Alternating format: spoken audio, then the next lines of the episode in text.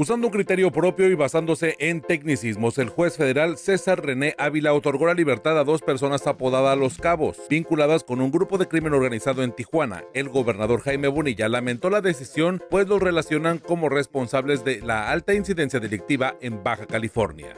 No puede soltarlos.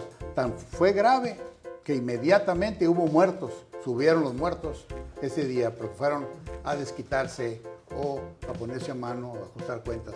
Estuvo muy mal. Lo repruebo 100%. El penacho de Moctezuma no será prestado a México al menos por una década. El Museo Antropológico de Viena justificó que la pieza podría romperse y dañarse con cualquier vibración por el material orgánico en el que está elaborado, respondió el curador austriaco Gerard Van Bussel a la primera dama Beatriz Gutiérrez Müller.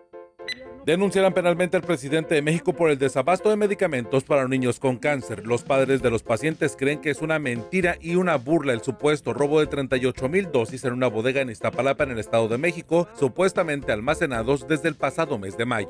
Luego eh, porque estaban combatiendo la corrupción, luego porque había desabasto internacional, ahora salen con cachuchita, la bolsearon literalmente. Puedo besar a todos, soy inmune al virus, es lo que dijo el presidente Donald Trump en su regreso a los meetings tres semanas de las elecciones para presidente en los Estados Unidos. De manera irresponsable organizó una reunión con nulas medidas para prevenir los contagios de COVID-19.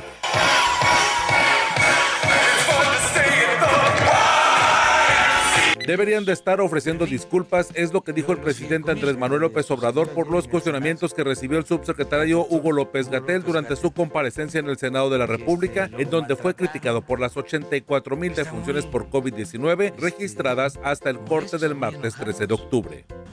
Cuando deberían de estar ofreciendo disculpas y apenados de todo esto, siguen queriendo que se regrese al régimen de corrupción. Oscar Bautista del Partido Acción Nacional convocó a un mitin para el inicio de la campaña política como alcalde de Xochatipan, Hidalgo. Cientos se reunieron relajando las medidas de contagios de coronavirus. 8.000 aficionados en Sinaloa serán los primeros en ingresar a un estadio de fútbol en México para disfrutar del encuentro entre Mazatlán y Juárez. Las autoridades locales permitieron el acceso al público al 30% de la capacidad del estadio para este viernes. El otro juego que podría correr con la misma suerte es Necaxa contra Tijuana en Aguascalientes el mismo día. Estamos en espera de la confirmación de las autoridades.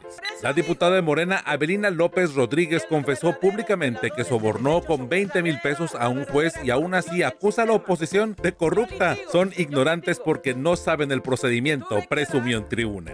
La módica cantidad de 20 mil pesos para que la corrupción del sistema la corrupción del sistema permitiera solicitar al juez el juicio abreviado. Por si alguien preguntaba, soy Ernesto Eslava.